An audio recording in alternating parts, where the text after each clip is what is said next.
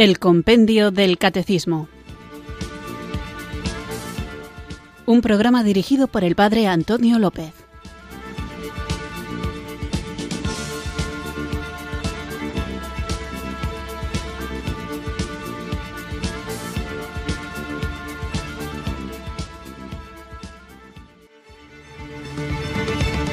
Muy buenas tardes, queridos oyentes de Radio María. Recibido un cariñoso saludo desde Irurzun, en Navarra, quienes sintonizáis una tarde más esta radio que cambia vidas, esta emisora de la Virgen, Radio María, para escuchar el programa El Compendio del Catecismo, un programa diario de formación todos los días de lunes a viernes, de 4 a 5 de la tarde, una hora antes, si nos sintonizas desde las Islas Canarias, donde vamos repasando el contenido de nuestra fe, una fe que nos acerca a Jesucristo, una fe que consiste en aceptar a Jesucristo, pero no simplemente como una idea, sino como una persona viva que es el Señor y que acompaña cada uno de los momentos de nuestra vida con su dulzura, con su protección, con su amor y con su llamada a seguirle, seguir a Jesucristo, vivir como discípulos suyos es la respuesta de fe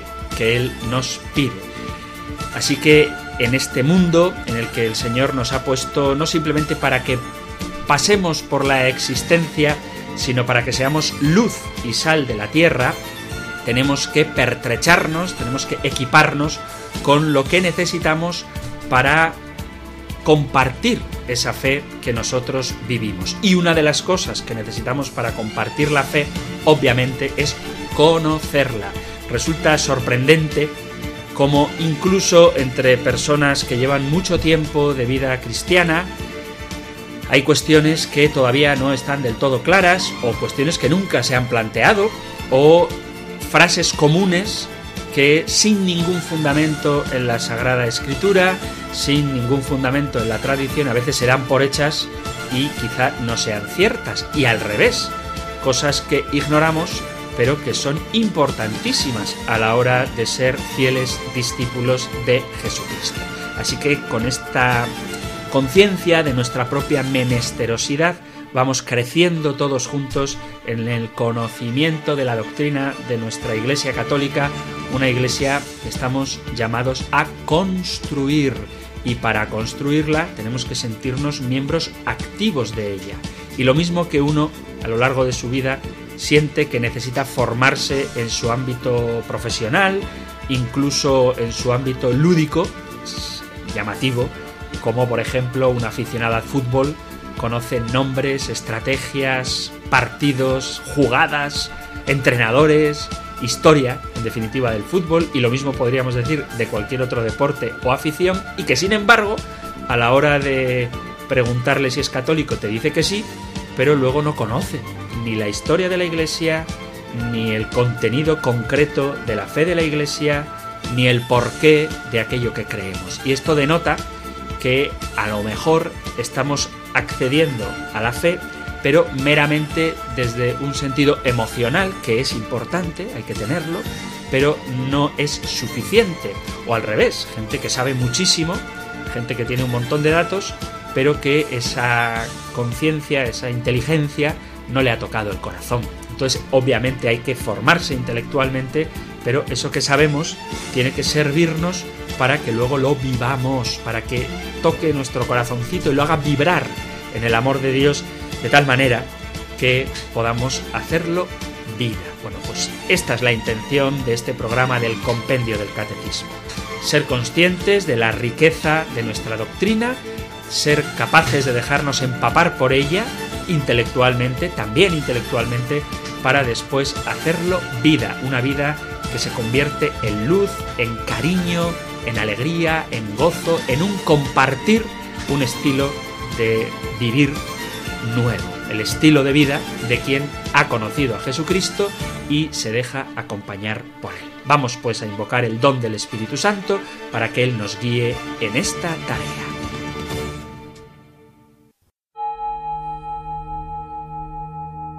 Ven Espíritu,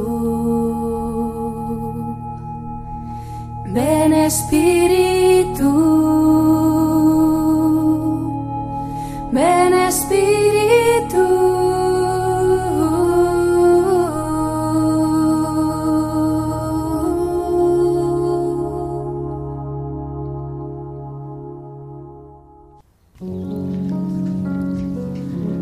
Ven Espíritu Santo y ayúdame a poner en tu presencia todo lo que me preocupa, todo lo que me inquieta, todo lo que perturba mi paz. Tú sabes cuáles son mis preocupaciones más profundas, pero hoy quiero contártelas, porque es mejor compartirlas contigo que pretender enfrentarlas con mis pocas fuerzas humanas. Escúchame, Señor, porque clamo a ti con toda mi alma. A ti levanto mis brazos y te ruego que me auxilies. Quiero decirte todo lo que a veces me preocupa, mi salud, mi trabajo, mis seres queridos, mis necesidades y todo lo que me perturba y me inquieta. Toma todo esto y ocúpate también tú conmigo. Ven, Espíritu Santo, porque así no me sentiré solo con el peso de la vida y podré caminar y avanzar con ganas. Ven, para que pueda experimentar tu gozo, tu dulzura, tu fuerza. Dame la gracia de ver que, aunque todo pasa, lo que nunca se acaba es tu amor, y con ese amor puedo enfrentarlo todo. Amén.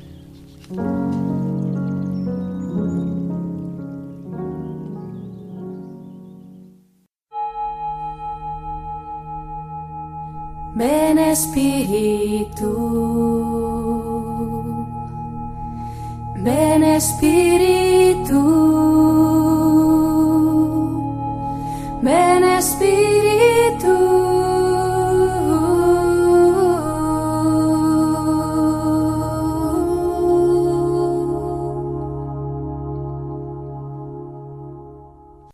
Vamos allá con nuestro nuevo programa, el programa de hoy, y continuamos en el capítulo segundo del compendio del catecismo que medita sobre la afirmación que hacemos en el credo, creo en Jesucristo, Hijo único de Dios. Y después de desglosar qué significa el nombre de Jesús, por qué se le llama Cristo, en qué sentido es el Hijo único de Dios y qué significa el título de Señor, vamos a seguir avanzando con otra sección de este capítulo segundo. Pero antes voy a responder, porque están referidas al tema que hemos tratado anteriormente, al tema, a la pregunta número 83, ¿en qué sentido Jesús es el Hijo unigénito de Dios? Y esto parece que ha generado una cierta inquietud entre los oyentes, porque en el programa anterior alguien preguntaba esto, si no somos hijos de Dios, ¿qué somos? Y ya trataba de responderlo, que sí somos hijos de Dios en Cristo, los que estamos en Cristo, Hijo único, es decir, los bautizados, pero vuelven nuestros oyentes a no quedarse satisfechos con la respuesta. Así que por el WhatsApp han llegado dos cuestiones a este respecto muy parecidas. Dice uno de los mensajes, creo que somos hijos de Dios los bautizados. ¿Solo los católicos? Muy buena pregunta. ¿Los no bautizados son solo criaturas de Dios? Bueno, pues y luego otra, otra pregunta a este mismo respecto. Dice, con tanto relativismo tengo confusión si todos somos hijos de Dios o solo los bautizados. Bueno, pues ya lo dije y lo repito, no es mi opinión, es lo que enseña la Sagrada Escritura, como demostré detenidamente con la palabra de Dios en la mano, que sólo los bautizados somos hijos de Dios. Voy a ahondar un poquito más en este tema porque, como digo, parece que suscita bastante inquietud. De ahí que al principio del programa yo decía antes de la oración al Espíritu Santo que hay ideas, frases comunes que muchas veces decimos y que no son ciertas. Y una de ellas es el afirmar que somos todas las criaturas por el mero hecho de haber sido creados hijos de Dios. Y en un sentido estricto no es verdad. Y si nos duele esta verdad de que no todos somos hijos de Dios, que ese dolor nos impulse a evangelizar y nos ayude a atraer más gente a Jesucristo para que reciban el bautismo, se unan a Él y sean hechos hijos de Dios. Porque yo creo que una de las razones por las que se ha perdido el vigor misionero es precisamente ese relativismo del que hablaba una de las oyentes en el WhatsApp que acabo de leer, ese relativismo que nos hace pensar que da lo mismo estar bautizado que no estarlo. Y no es cierto. El bautismo es importantísimo porque nos incorpora a Jesucristo y nos hace hijos de Dios. Por eso se cansaban los brazos, por ejemplo, de San Francisco Javier. ¿Por qué tanto empeño en bautizar a multitudes hasta el punto de que sus brazos estaban ya agotados? Pues el empeño era porque él entiende, como tiene que ser, que solamente por el bautismo nos hacemos verdaderamente hijos de Dios. Dicho de alguna manera en un lenguaje, si queréis, un poco duro, pero quizá nos ayude a entenderlo, la salvación no es un derecho que tenemos, es un regalo que Dios nos hace. Nos sometemos a Dios como hijos suyos por el bautismo, pero no podemos exigirle que nos salve. No nos corresponde a nosotros decidir si Dios es bueno o malo porque no hace hijos suyos a los que no quieren ser hijos suyos o a los que no han conocido al Señor. Él juzgará a cada uno según lo que ha recibido, pero lo cierto es que por el bautismo somos liberados del pecado y hechos hijos de Dios.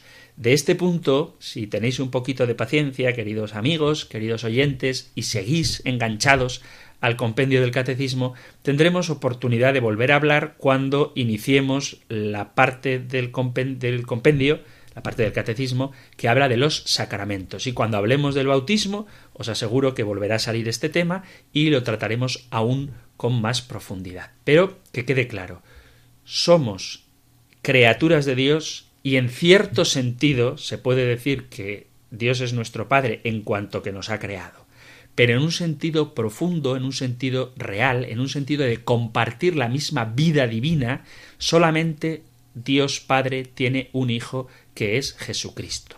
Si nosotros podemos llamar a Dios Padre nuestro, es porque nos hemos incorporado a Jesucristo mediante el bautismo. Así que, haya relativismo o no lo haya, se escandalice quien quiera escandalizarse o se quede tranquilo, la realidad que nos enseña la palabra de Dios es la que venimos diciendo en este programa. Somos hijos adoptivos de Dios, como dice San Pablo a los Gálatas, somos nuevas criaturas, como leí también en la segunda carta a Corintios, no importa circuncisión o incircuncisión, sino ser nueva criatura, segunda Corintios capítulo 5 versículo 17. Hemos sido hechos partícipes de la naturaleza divina. Y eso es un don que recibimos por el bautismo. Eso está en segunda carta de Pedro, capítulo 1, versículo 4. Somos miembros del cuerpo de Cristo, que lo podéis leer en la carta a los Corintios, en el capítulo 6, versículo a partir del 15, somos coherederos con Él, como dice la carta a los Romanos, capítulo 8, versículo 17, somos templos del Espíritu Santo, como dice primera carta a Corintios, capítulo 6, versículo 19.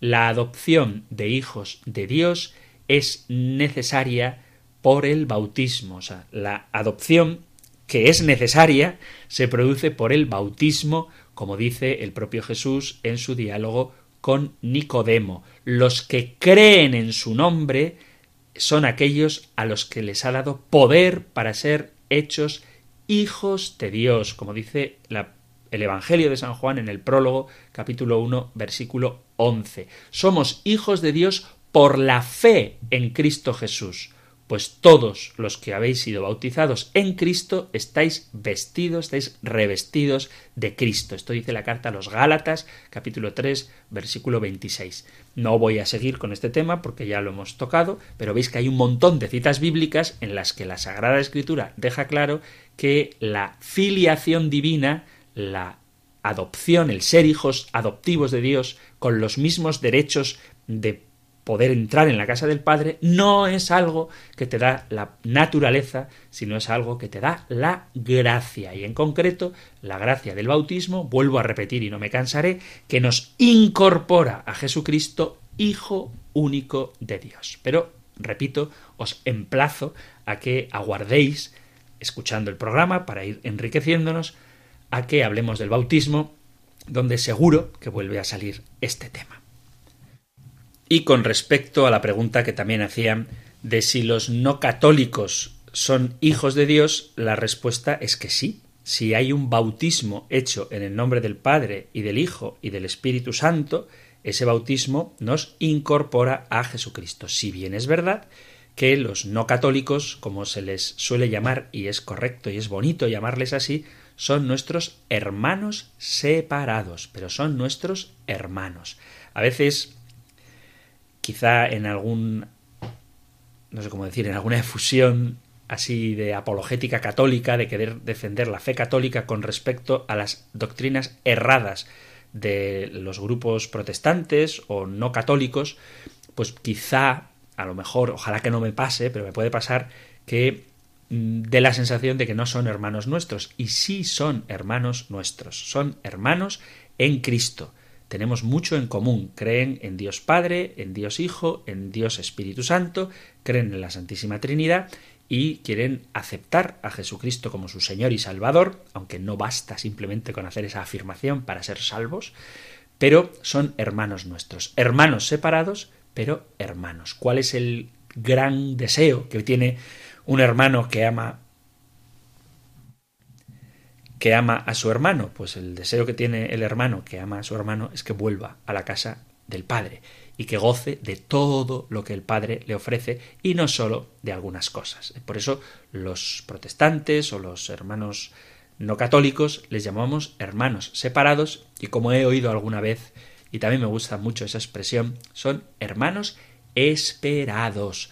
Por eso tenemos que ser buenos predicadores por eso tenemos que estar bien preparados para dar respuesta no solamente a los que no comparten nuestra fe cristiana, sino también a aquellos que comparten nuestra fe cristiana, pero de una manera limitada. El problema no es que nosotros no creamos lo que creen ellos, el problema está en que ellos no creen lo que creemos nosotros, porque por una serie de circunstancias, de las que seguro también hablaremos, se pierden la riqueza del magisterio de la Iglesia, de la sagrada tradición, la necesidad que tenemos de los sacramentos, como ya he dicho también alguna vez, la intercesión de María, nuestra Madre, la protección, la ayuda, el ejemplo y la intercesión también de los santos, todo esto no lo tienen, entre otras cosas, pero sí son hermanos nuestros, hermanos separados, hermanos esperados.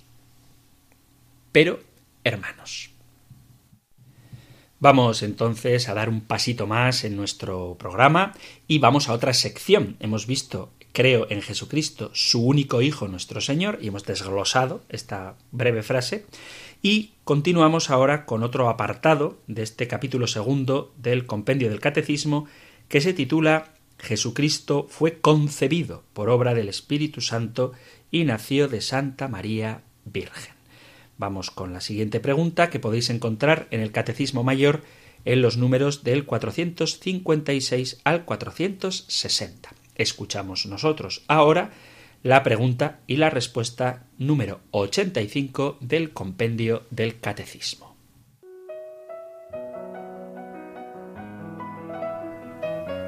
Número 85. ¿Por qué el Hijo de Dios se hizo hombre? El Hijo de Dios se encarnó en el seno de la Virgen María por obra del Espíritu Santo, por nosotros los hombres y por nuestra salvación, es decir, para reconciliarnos a nosotros pecadores con Dios, darnos a conocer su amor infinito, ser nuestro modelo de santidad y hacernos partícipes de la naturaleza divina.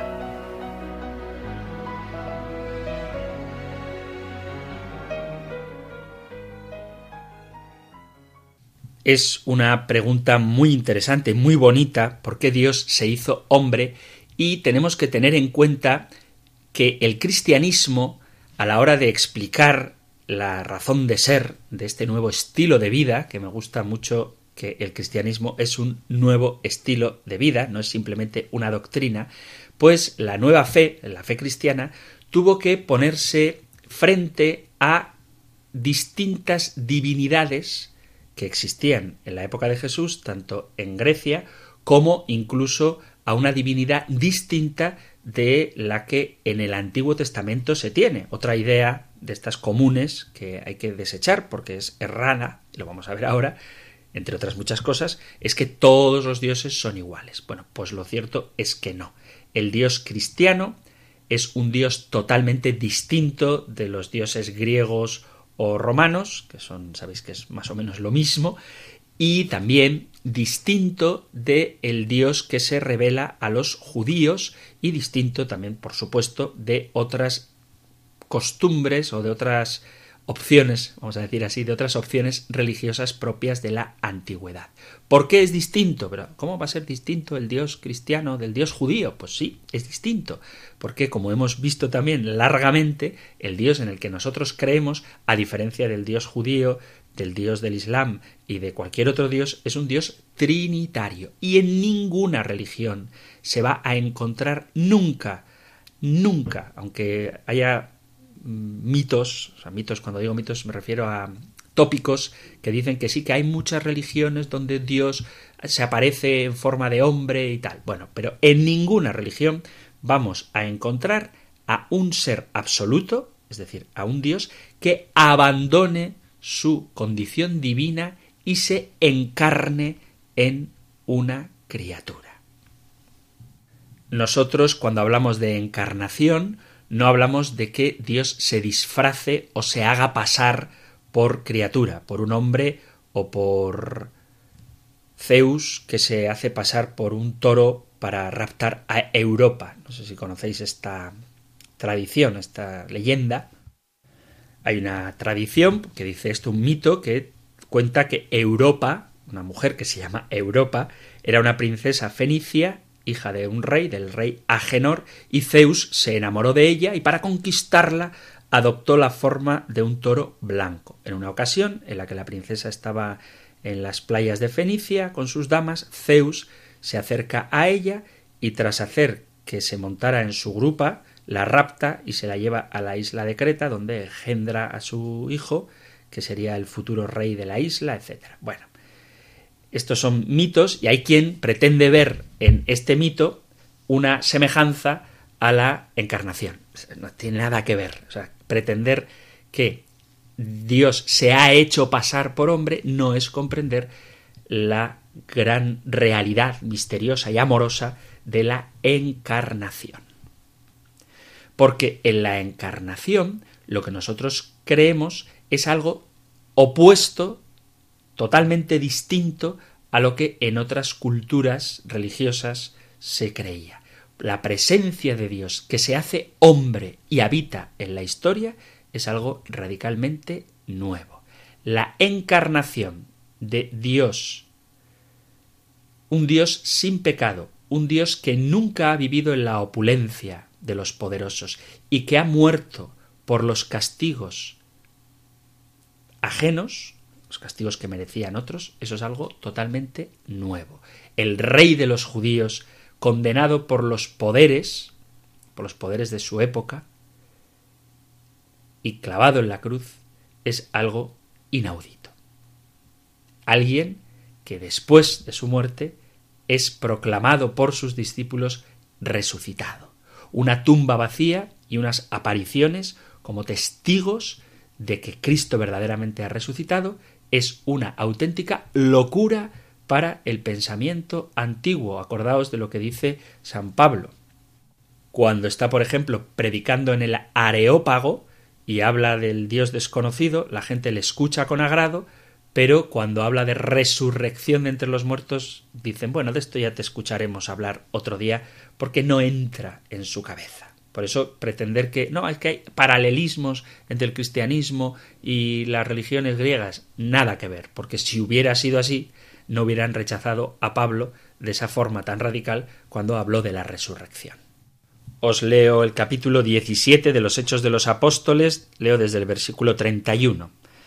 Dice, porque estaba Pablo predicando en el Areópago, y después de un precioso y largo discurso, dice, porque tiene señalado el día en que juzgará el universo con justicia por medio del hombre a quien él ha designado y ha dado a todos la garantía de esto resucitándolo de entre los muertos. Al oír resurrección de entre los muertos, unos lo tomaban a broma, otros dijeron de esto te oiremos hablar en otra ocasión.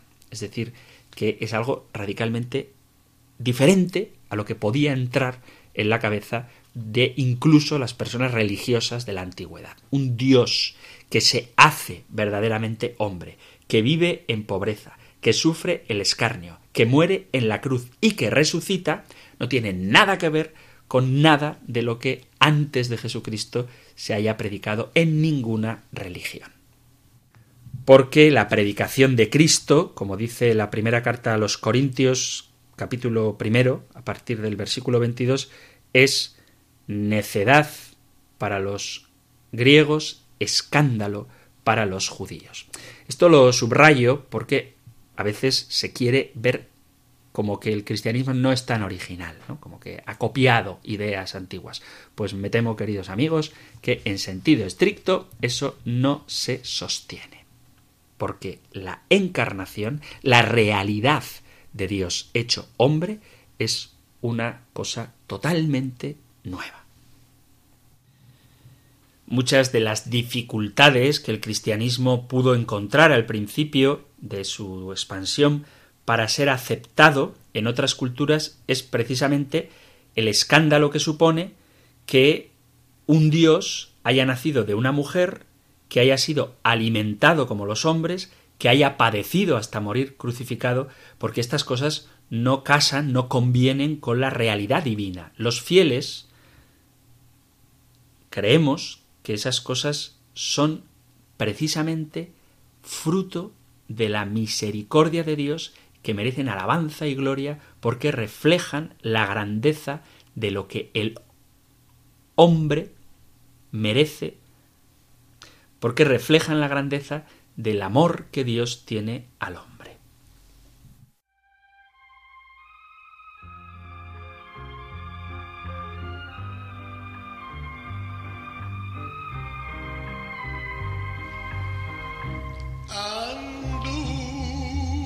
Solo bajo el sol.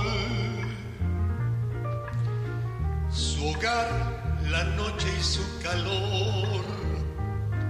Hablaba todos del amor y nunca le venció el dolor. Tuvo una piel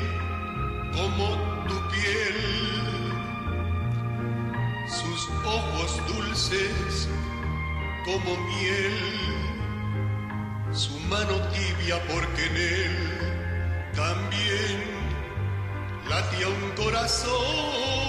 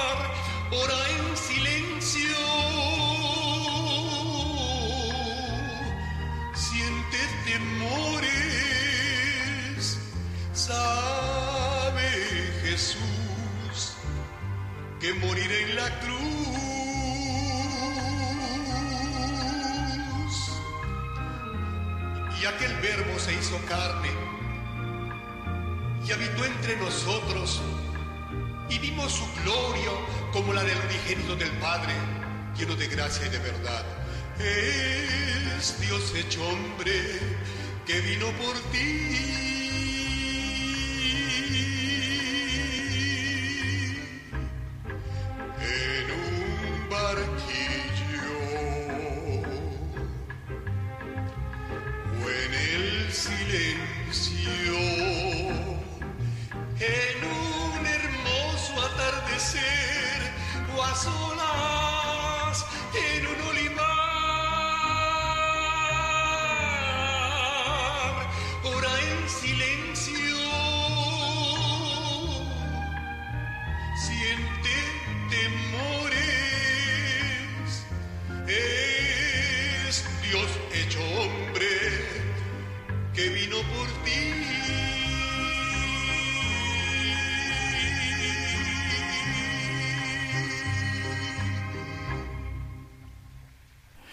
Estás en Radio María escuchando el Compendio del Catecismo, nuestro programa diario de formación, aquí en la emisora de la Virgen, en Radio María, y hoy hemos empezado otra sección del capítulo segundo y nos estamos preguntando con el compendio del catecismo por qué el Hijo de Dios se hizo hombre.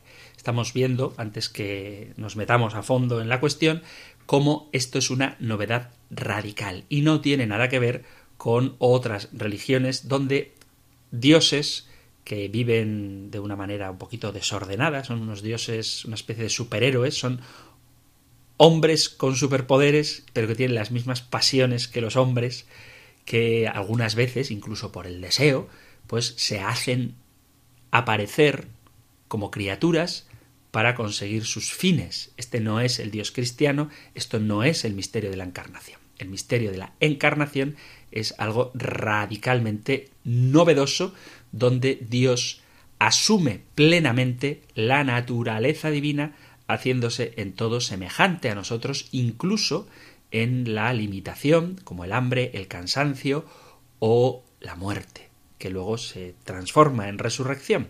Y como decía, esto era algo que no podía entrar en la cabeza de las tradiciones religiosas anteriores, ni siquiera del judaísmo. Por eso la encarnación es una forma absolutamente nueva de expresar Dios cuanto ama al hombre.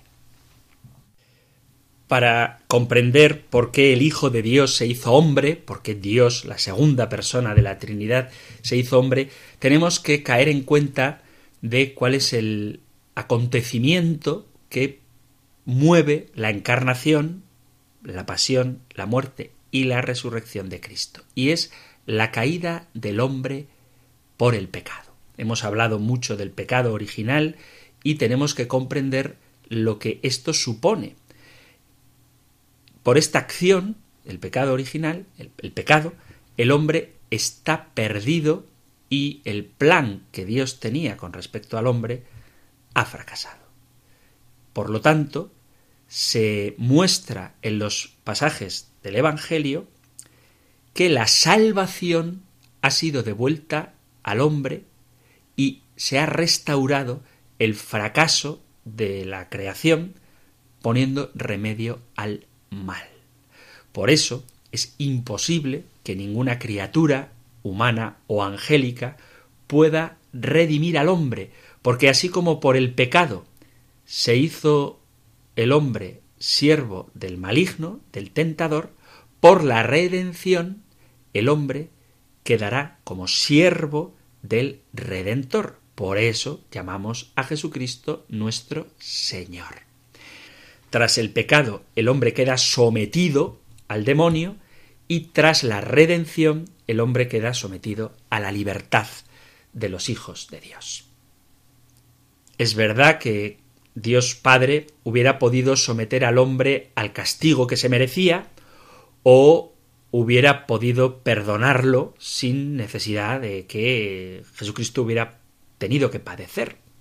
Podía haber creado una criatura nueva y condenar al género humano como hizo con el ángel caído a quien no le da la posibilidad de redención. Podía haber ejercido su misericordia y perdonar el pecado sin tener que encarnarse, padecer y morir, porque como decía, esto parece que no es propio de Dios, el padecer. Dios ciertamente tiene poder para haber condenado al hombre o para haberle perdonado sin más.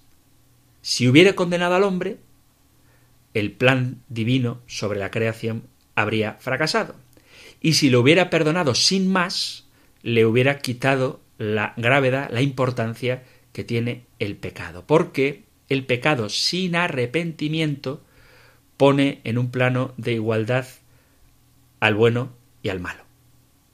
El perdón divino sin intervención del culpable haría que pecar o no pecar fuera lo mismo y el hombre al fin hubiera vivido alejado de Dios, puesto que ¿qué más da? Si no hay castigo, ni hay pecado, ni hay nada. Esta es una de las consecuencias, que no vamos a hablar de ello ahora, de pretender que aquí todo el mundo se salva sin hacer nada.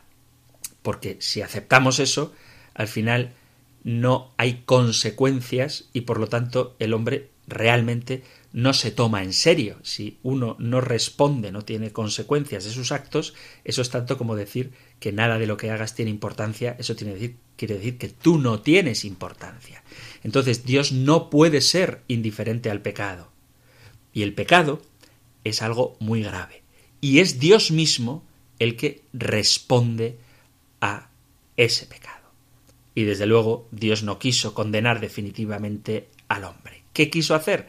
encarnarse, padecer y morir para devolver al género humano a la dignidad perdida.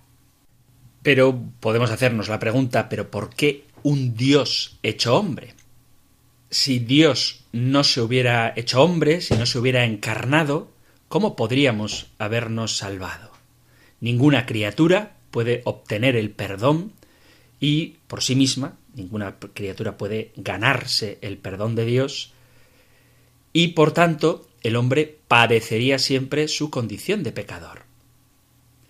De esta manera, la vida humana sería ciertamente un absurdo porque no podríamos salvarnos y para alcanzar la plenitud de lo que somos, para ser felices en esta vida y alcanzar la vida eterna, necesitábamos esa salvación, necesitamos todavía esa salvación. Para que el hombre llegue a su plenitud, debe llegar a participar de la vida divina haciéndose semejante a Dios, porque para esto nos creó Dios.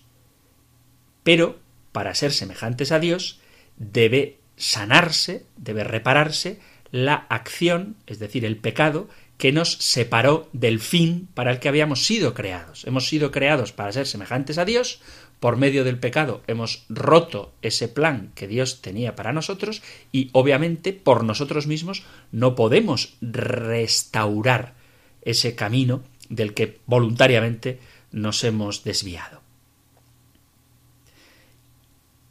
El ser humano, que ha sido creado para vivir la vida de Dios, abandona el camino del cumplimiento de la voluntad divina porque quiso para sí algo que no tenía, que es ser semejante a Dios. Acordaos de la tentación, seréis semejantes a dioses. Entonces, por la acción del pecado, el hombre ha roto el puente que lo conduce a su plenitud. Y si quitas a Jesucristo de la historia, no hay mediador ni redentor posible. La ruptura se mantendría eternamente porque el hombre pecador no puede por sí mismo volver a tener la condición originaria de gracia en la que fue creado, aquella que Dios quiso para nosotros. Que el hombre haya pecado significa que hay una ruptura, hay una deuda entre lo humano y lo divino. Y esta ruptura se produce cuando le negamos a Dios nuestro Padre lo que le debemos, que es la adoración, la alabanza, la obediencia. Nunca podríamos deshacer esa injuria que supuso quitarle a Dios lo que le, lo que le corresponde, y eso es lo que origina el pecado original.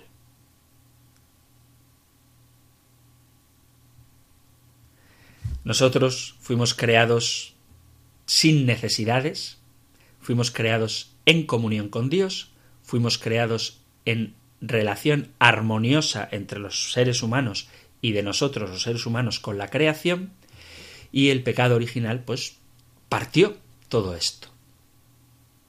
El hombre, que como digo no tenía ya ninguna necesidad, a raíz del pecado original se convierte en alguien menesteroso y necesitado de innumerables cosas.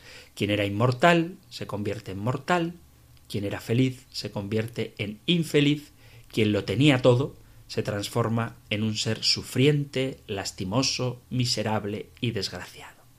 Y en este camino de un lugar de gracia a uno de desdicha que produce el pecado, hay un responsable que es el hombre y en justicia él debería acarrear con las consecuencias que esto tiene.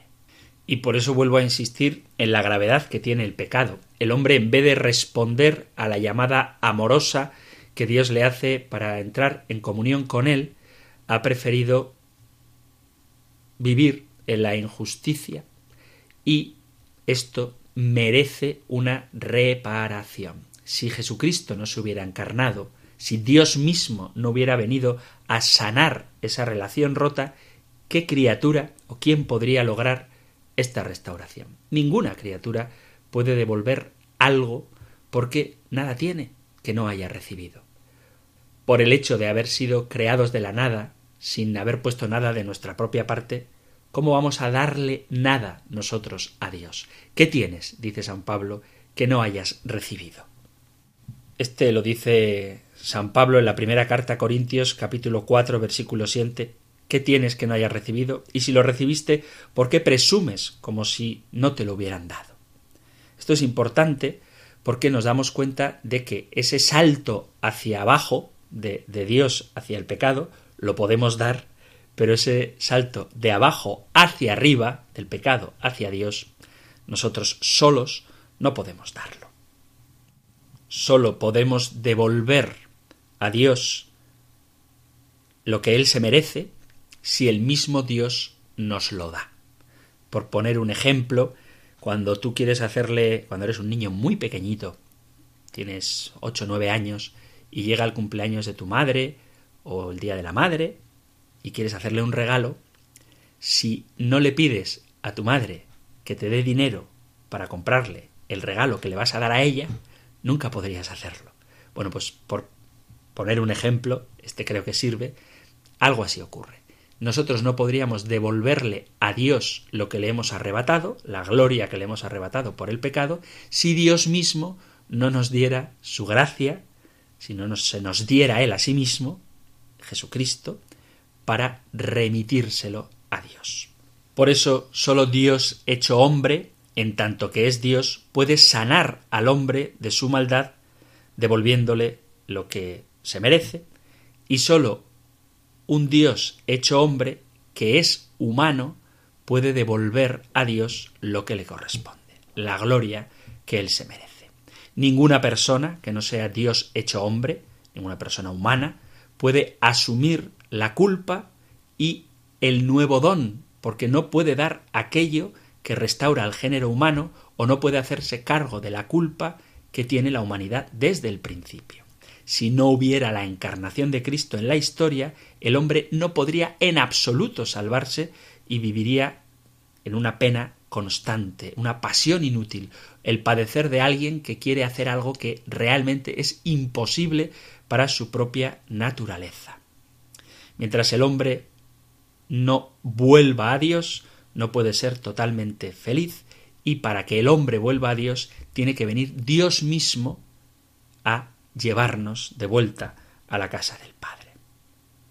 La naturaleza humana, los seres humanos, fuimos creados por Dios para que fuésemos felices y gocemos de Él. Y este plan de Dios se perdió definitivamente, como vengo diciendo, por la culpa que trajo como consecuencia el sufrimiento y la muerte. Restaurar esos males implica dar sentido al dolor, dar sentido al sufrimiento y resucitar a los muertos, para vernos libres del sufrimiento y de la muerte que es causa del pecado. Si Adán no hubiera pecado, el hombre no moriría y sería eternamente feliz, gozando de Dios sin ninguna desgracia. Para quitar estas penas que pesan sobre nosotros es necesario hacer justicia, una justicia que ninguna criatura puede hacer. Pero también es necesario que Dios complete su obra en nosotros, porque si no completa la obra que comenzó en nosotros en la creación, esta la creación quedaría imperfecta y por tanto el hombre estaría siempre alejado de Dios. Para que el hombre sea salvado, debe volver a Dios. Por eso vuelvo a insistir en que no podemos negar la realidad del pecado, para poder entender la grandeza del amor de Dios y cómo éste se manifiesta en la encarnación del Verbo de Dios. Cuando San Juan en el Evangelio anuncia que el Verbo de Dios estaba desde el principio junto a Dios y que todo ha sido hecho por medio del Verbo, de la palabra, del Logos, y nada de lo que existe se ha hecho sin él, está haciendo una alusión al relato del Génesis que encontramos en los primeros capítulos del libro del Génesis y San Juan lo relee a la luz de Cristo. Esto es fundamental. tenemos que entender la encarnación a la luz de la creación.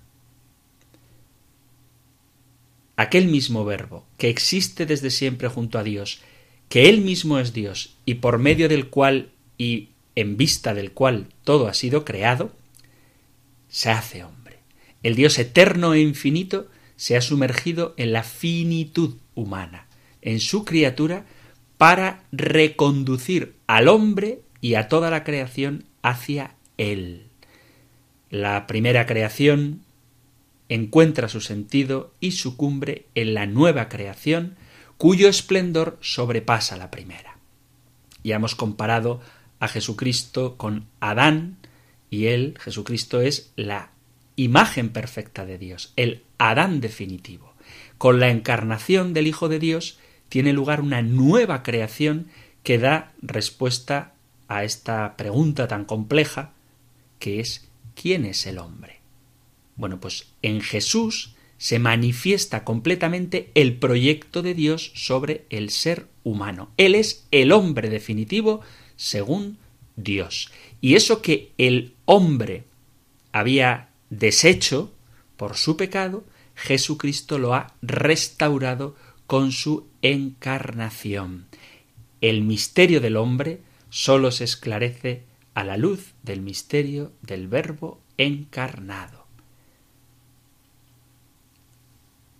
En Jesucristo, hecho hombre, podemos reconocer cuál es el rostro auténtico, no solamente el rostro auténtico de Dios, sino el auténtico rostro del ser humano. Y únicamente abriéndonos a la acción de su gracia y buscando seguirle cada día, realizamos el proyecto de Dios sobre cada uno de nosotros.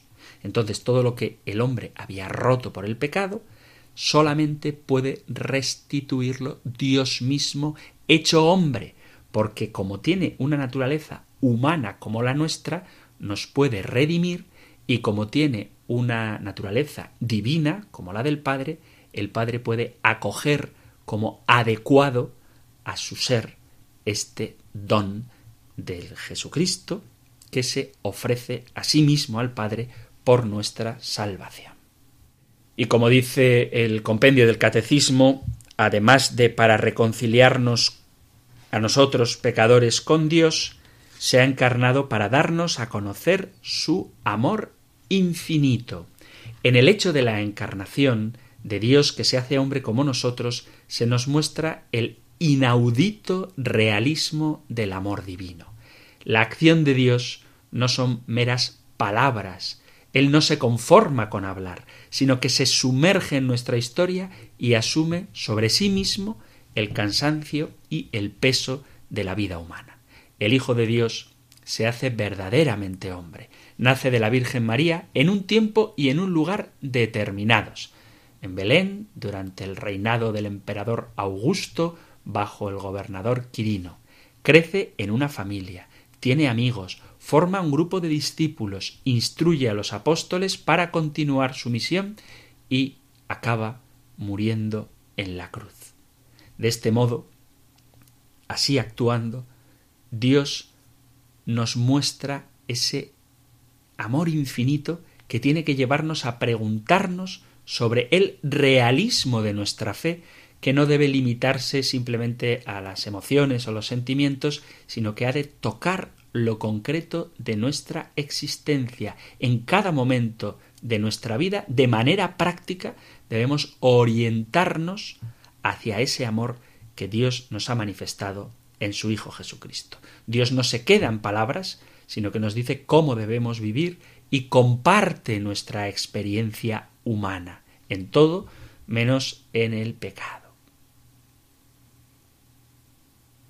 Debemos vivir según Dios, creyendo las verdades que nos ha revelado, cumpliendo sus mandamientos y viviendo la oración, practicando los sacramentos, y esto es hacer carne la palabra. Es decir, lo que nosotros decimos que creemos, tenemos que hacerlo vida. Lo mismo que el amor que Dios nos tiene, más allá de ser una idea bonita, se ha encarnado, tocando nuestro barro, padeciendo con nosotros, ofreciéndose con nosotros, muriendo por nosotros para que nosotros, unidos a Él, podamos resucitar juntamente con Él. Por eso el misterio de la encarnación es una concreción insuperable de ese amor que se hace vida. Y en esa vida, la vida de Jesucristo, nosotros descubrimos el amor de Dios y participamos de ese amor unidos a Jesucristo. El Señor no ha querido salvarnos desde fuera. Hubiera bastado, ya lo hemos mencionado, una palabra suya, pero Él ha querido compartir con nosotros, ha querido vivir con nosotros y de hecho permanece con nosotros para que toda la experiencia humana quede transformada por la presencia del Señor que se ha hecho precisamente humano para compartir esa experiencia con nosotros. El Señor se ha hecho cercano, se ha hecho uno de nosotros para que desde dentro nosotros podamos experimentar, palpar, incluso físicamente, ese amor. Y, por último, esas son las razones que da el compendio del catecismo para salvarnos del pecado, reconciliarnos con Dios, que hemos dedicado la mayor parte del tiempo a eso, para ser para manifestar su amor infinito y dice también para ser nuestro modelo de santidad. Jesucristo es el modelo de santidad. Hay que vivir imitando a Jesucristo. Quien dice que le ama debe andar como anduvo él, debe vivir como vivió él. Dice el Evangelio de San Juan en el capítulo el Evangelio no, perdón, dice la primera carta de San Juan en el capítulo 2, versículo 6 el que dice que permanece en él debe andar como él anduvo. Por eso la vida cristiana no es simplemente una idea o una teoría, sino que es sobre todo un estilo de vida en Jesucristo según el modelo de Jesucristo. Aprended de mí, dice Jesús en el capítulo 11 de San Mateo, aprended de mí, que soy manso y humilde de corazón. Él es el modelo de cómo un cristiano debe vivir. Amaos los unos a los otros como yo os he amado. Este es el mandamiento nuevo del capítulo 15 de San Juan, versículo 12. Por lo tanto, el que acepta a Jesucristo debe vivir como vivió Él y convertir a la persona humana y divina de Jesucristo en el modelo de la propia y como hemos visto también, y volveremos a ver seguramente, el Señor se ha encarnado para hacernos partícipes de la naturaleza divina. En la liturgia de las horas, precisamente del tiempo de Adviento, donde nos preparamos ya en la encarnación para el nacimiento de Jesús, dice un texto de San Gregorio Nacianceno, el Hijo de Dios, el que es anterior a todos los siglos, el invisible, el incomprensible, el incorpóreo, el que es el principio de principio, luz de luz, fuente de vida y de inmortalidad, representación fiel de aquel arquetipo, sello inamovible, imagen absolutamente perfecta, palabra y pensamiento del Padre, él mismo se acerca a la criatura hecha a su imagen y asume la carne para redimir a la carne. Se une con un alma racional para salvar mi alma, para purificar lo semejante por lo semejante, asume nuestra condición humana, asemejándose a nosotros en todo, con excepción del pecado. Fue concebido en el seno de una virgen que previamente había sido purificada en su alma y en su cuerpo por el Espíritu, porque convenía que fuese dignamente honrada la maternidad y que a la vez fuese grandemente exaltada la excelencia de la virginidad nació Dios con la naturaleza humana que había asumido, unificando dos cosas contrarias entre sí, es decir, la carne y el espíritu. Una de ellas aportó la divinidad, la otra la recibió. El que enriquece a otros se hace pobre, soporta la pobreza de mi carne para que yo alcance los tesoros de su divinidad. El que todo lo tiene, de todo se despoja. Por un breve tiempo se despoja de su gloria para que yo pueda participar de su plenitud. ¿Por qué tantas riquezas de bondad? ¿Por qué este admirable misterio en favor mío? Recibí la imagen divina y no supe conservarla. Él asume mi carne para dar la salvación al alma creada a su imagen y para dar la inmortalidad a la carne. Se une a nosotros mediante un consorcio mucho más admirable que el primero.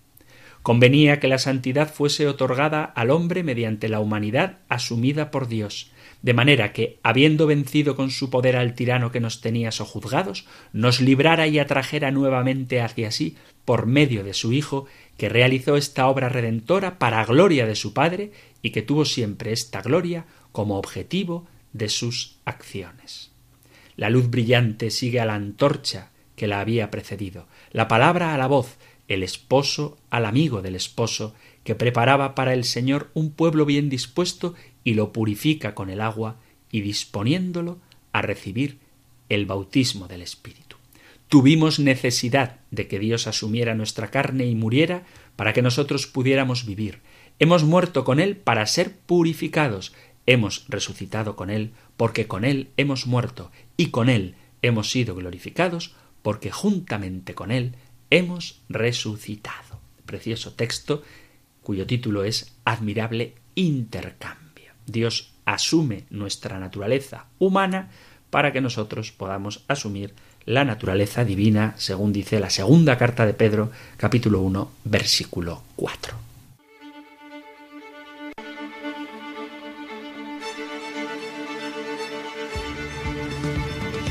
Queridos amigos, queridos oyentes de este espacio de El Compendio del Catecismo, hemos llegado al final de nuestro programa de hoy.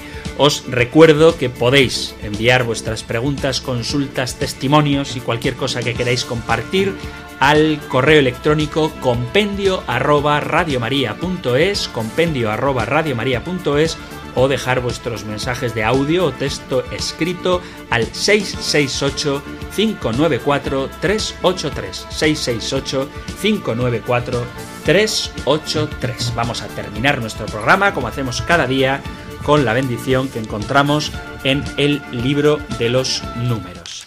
El Señor te bendiga y te proteja, el Señor ilumine su rostro sobre ti y te conceda su favor, el Señor te muestre su rostro y te conceda la paz. Muchísimas gracias por estar ahí, gracias por escuchar el compendio del catecismo y si queréis, volveremos a encontrarnos en un próximo programa. Un abrazo.